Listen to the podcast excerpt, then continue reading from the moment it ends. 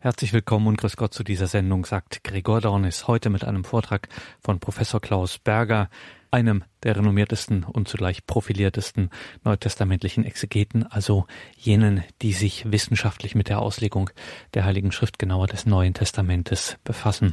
Professor Klaus Berger war im Jahr 2017 eingeladen nach Freckenhorst. Das liegt im Münsterland in Nordrhein-Westfalen und dort fand zum 26. Mal eine Marientagung statt. Und dort sprach Professor Berger in einem mehr oder weniger spontanen Impuls über den Beitrag Mariens zu Versöhnung und Frieden.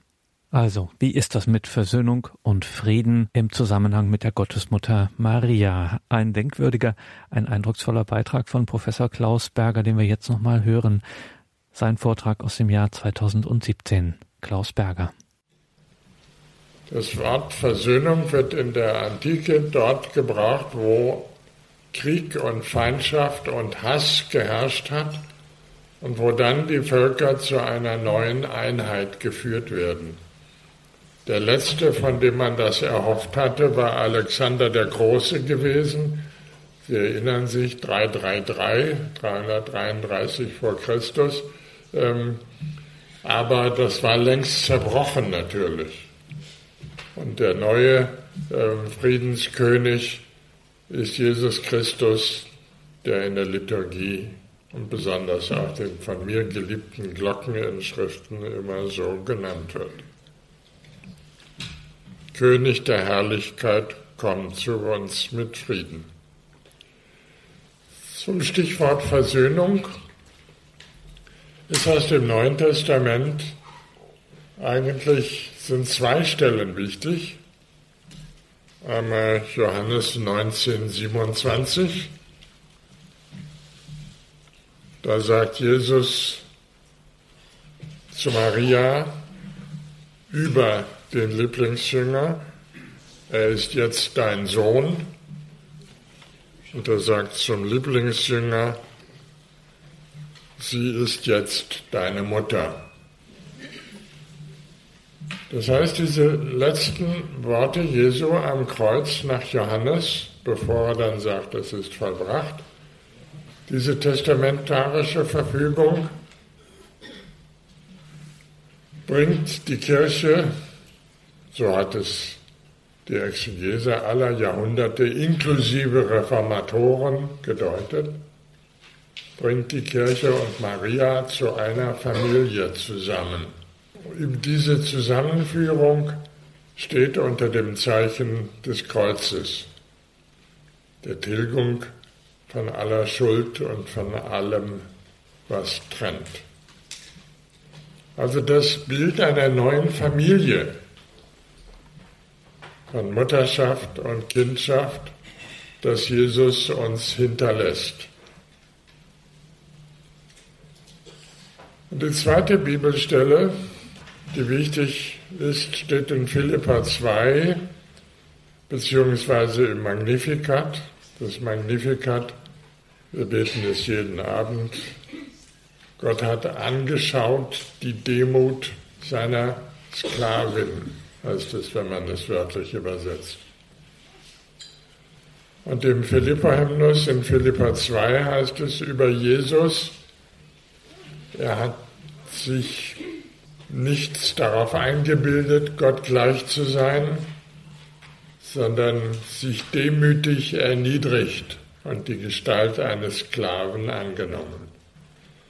Die Besonderheit besteht darin, dass in diesem Fall im Magnificat dasselbe Wort steht wie in Philippa 2, nämlich Tapenao oder Tapenosis.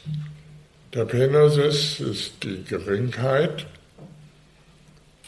das Nicht-Angesehene und Tapenao heißt sich demütig oder gering machen. Beides wird hier von wichtigen Personen des Neuen Testaments gesagt. Jesus hat sich erniedrigt, er ist demütig geworden und hat dadurch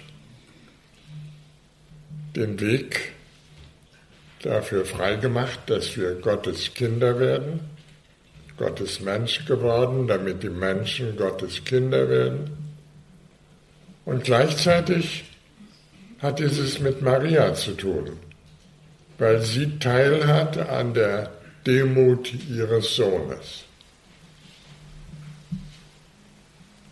Das gemeinsame Attribut, die Demut als Voraussetzung der Erlösung, der Rettung. Das verbindet Mutter und Sohn und das zeigt, wenn Sie im Philippa-Hymnus oder im Magnificat weiterlesen, deswegen hat Gott ihn erhöht und ihm einen Namen gegeben, der über alle Namen ist, heißt es in Philippa 2. Deswegen also, wegen dieser Selbstdemütigung, hat Gott Menschen überhaupt in seine Nähe zugelassen. Oder umgekehrt, Gott hat uns vorgemacht, was Demut ist, indem er Mensch geworden ist, indem er in der Eucharistie Brot geworden ist, indem er, wie es im Tedeum heißt, non horoisti virginis uterum, du hast nicht verschmäht, im Bauche der Jungfrau Maria neun Monate lang zu wohnen. Das ist die Gemeinsamkeit, die Demut Gottes. Gott erniedrigt sich zu einem Stück Brot, Gott erniedrigt sich zu einem kleinen Kind, schutzlos preisgegeben. Und Maria entspricht dieser Demut und Selbsterniedrigung. Und entsprechend heißt es von ihr im Magnificat, so wie es in Philippa 2 hieß, darum hat Gott ihm einen Namen gegeben, der über alle Namen ist. Und von Maria heißt es, darum werden mich selig preisen alle Geschlechter. Das heißt, die Vergottung des Menschen führt über die Demut und die Demut ist gewissermaßen der Schlüssel zum Paradies. Und dieser Schlüssel liegt zu Füßen der Mutter. Es gibt einen schönen Spruch im Koran, denn der Schlüssel zum Paradies liegt zu Füßen der Mütter. Und das gilt natürlich für Maria besonders. Aber wenn es heißt, dass der Schlüssel zu Füßen liegt, dann muss man sich erst beugen nach diesem Schlüssel. Man kriegt ihn nicht per Post, man kriegt ihn nicht aus dem Postfach ähm, und ähm, kann ihn sich nicht einfach nehmen, sondern die Voraussetzung ist die Demut.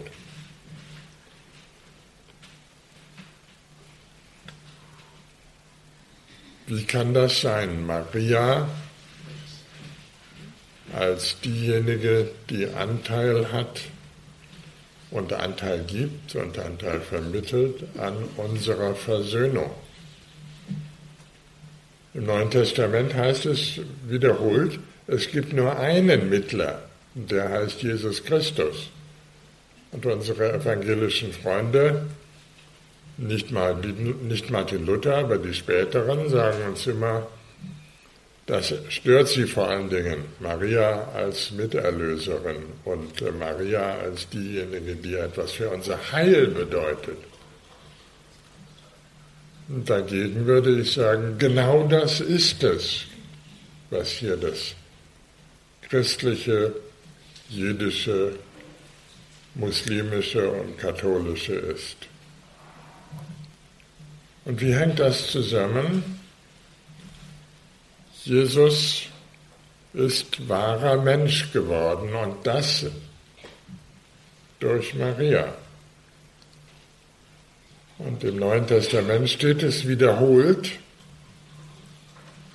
dass nur ein Mensch unter Menschen für Menschen der Mittler sein kann. Also als Gottessohn ist Jesus der von Gott Gesandte, der uns emporzieht. Und als Mariens Kind ist er derjenige, der an uns Anteil hat, sodass sein eigenes Geschick wie das von Geschwistern für uns bedeutsam wird. Da an dieser Stelle hören die meisten Dogmatiken auf. An dieser Stelle gibt es dann die Formel, er hat halt zwei Naturen, Gottes Sohn und wahrer, wahrer Gott und wahrer Mensch. Punkt aus. Aber was bedeutet das in Bezug auf Jesus und Maria, wahrer Mensch? Darüber habe ich mal nachgedacht, weil ich in keiner Dogmatik etwas gefunden habe. Was bedeutet es, dass Jesus eine menschliche Mutter hat und von dir das Menschsein gelernt hat? Ich habe da meine Frau gefragt, es war kurz vor dem Essen, wie lernt man von der Mutter das Menschsein? So war es ja bei Jesus. Meine Frau hat geantwortet, ganz schlicht und nüchtern, durch Abgucken. Denn je nachdem, wie das Gesicht der Mutter sich verfinstert oder erhält, merkt das Kind, äh, was es gut gemacht hat oder nicht so lobenswert. Darüber habe ich dann nachgedacht und als Resultat kam heraus, so wie Jesus das Antlitz seines Vaters schaut im Himmel und dadurch selber Bild Gottes wird. Benedikt XVI. hat das besonders betont. Und ähm, im Manopello kann sie das sehen. Antlitz Gottes. Jesus hat das Bild des himmlischen Vaters geschaut und ist dadurch geprägt und er hat das Bild seiner irdischen Mutter geschaut, indem er in ihr Antlitz geguckt hat. Und für das beim Vater Gesehene wird das bei der Mutter Gesehene zur Antwort.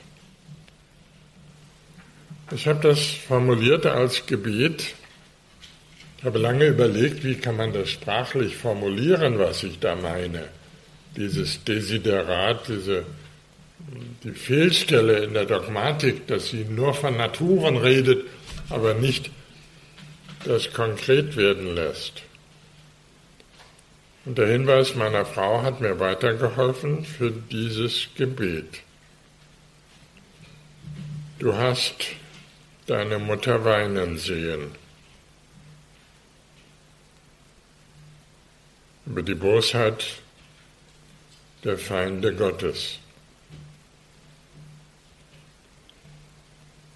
Du hast deine Mutter lachen hören und lachen gesehen.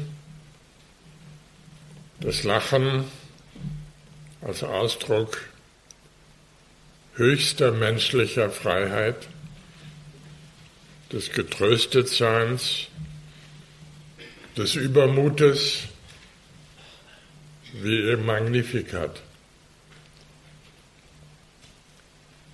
Deshalb heißt es im Magnificat, mein Geist frohlocket in Gott, meinem Heiland. Also frohlocken heißt auf Deutsch übersetzt jubeln, sich nicht einkriegen vor Übermut. Du hast deine Mutter beten hören. Jesus, du hast deine Mutter beten gehört. Und dadurch eine Ahnung bekommen, als kleines Kind schon, was es heißt, zu Gott zu gehören. Du hast deine Mutter krank erlebt und damit das Geschick der Töchter Evas an ihr. Du hast gesehen, wie deine Mutter inmitten ihrer Nachbarinnen gelebt hat. Du hast gespürt, wie sie dich umhalst und dadurch wahrgenommen, was Zärtlichkeit und Geborgenheit ist. Du hast gesehen, wie sie Gastfreundschaft übt und das war für dich immer ein Stück vom Himmelreich. Und daher setzt du gerade diesen Zug deiner Mutter fort, indem du die Jünger einlädst und indem du das Mahl zum Bild für das Himmelreich werden lässt.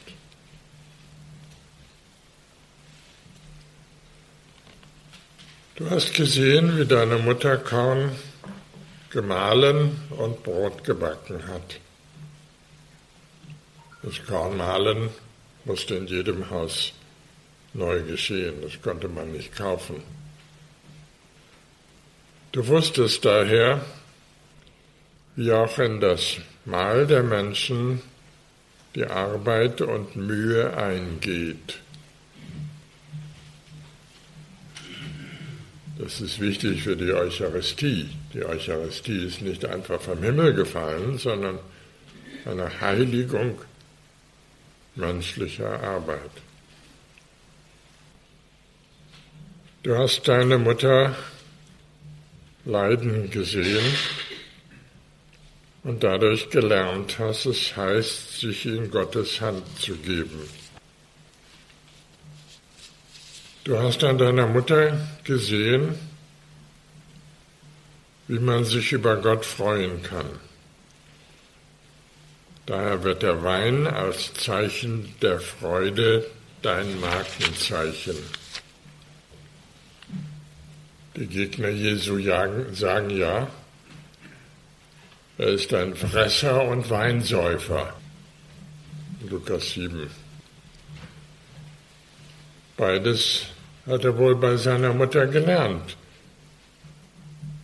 Die gute Küche und die Freude über die Gesellschaft beim Wein.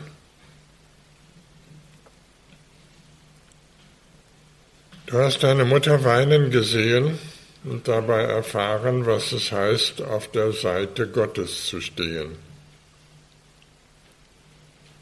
Du hast deine Mutter leiden gesehen wie die sieben Schmerzen Mariens sie trafen. Ihr Leben war kein Paradies und deines auch nicht. Du hast deine Mutter ärgerlich erlebt und damit an ihr gesehen, was eine angefochtene Existenz ist. Du hast deine Mutter hungern gesehen und zittern vor Kälte und so an ihr die menschlichen Grenzen wahrgenommen, die uns in tiefe Dunkelheit führen. Du hast dich nicht verschlossen der Klage deiner Mutter über die Gottferne der Menschen. Du hast miterlebt, wie sie das Licht jedes Tages, Nahrung und Kleidung voll Freude und Dankbarkeit angenommen hat. Du hast miterlebt, wie sie gelitten hat unter der Gottferne der Mitmenschen. Du hast deine Mutter gehorsam und demütig gesehen Und daher gilt auch Philippa 2 von dir. Er sagt, dass du dich gefunden hast in der Rolle dessen, der gehorsam war bis zum Tod am Kreuz. Diesen Gehorsam als Leiden unter der Gottesferne hast du in deiner Familie gelernt. Die Demut, haben wir vorhin gesagt, ist die Voraussetzung der Gottähnlichkeit. Und deiner Mutter hast du gelernt, dass Gott selber durch seine unglaubliche Demut und seine unglaubliche Selbsterniedrigung die Menschen erlöst und befreit.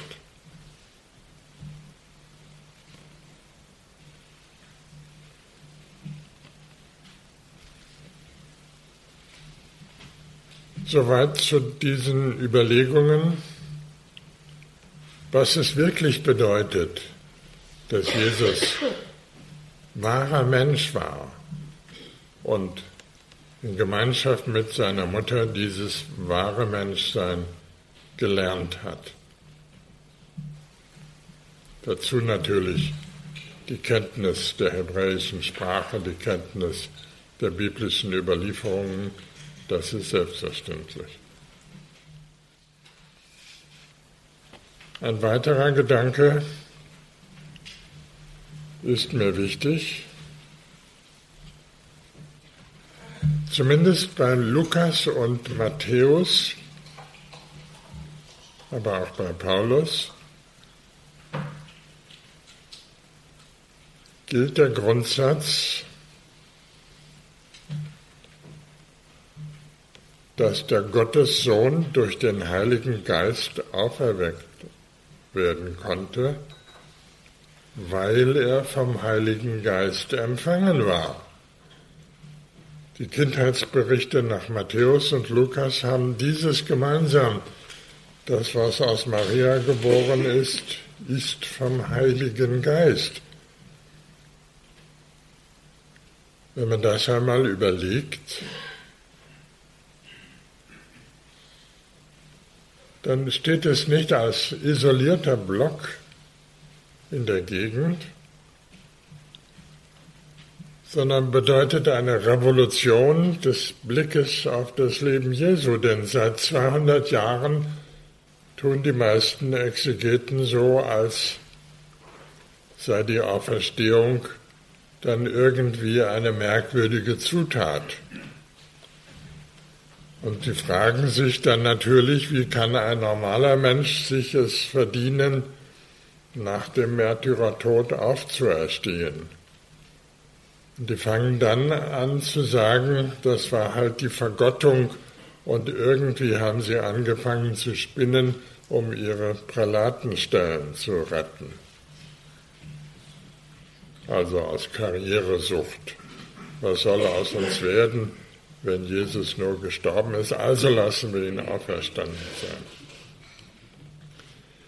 In Wirklichkeit berichten alle neutestamentlichen Autoren, außer Markus, auch Johannes berichtet das. Johannes sagt, 3.13, niemand kann in den Himmel hinaufsteigen, der nicht vom Himmel gekommen ist.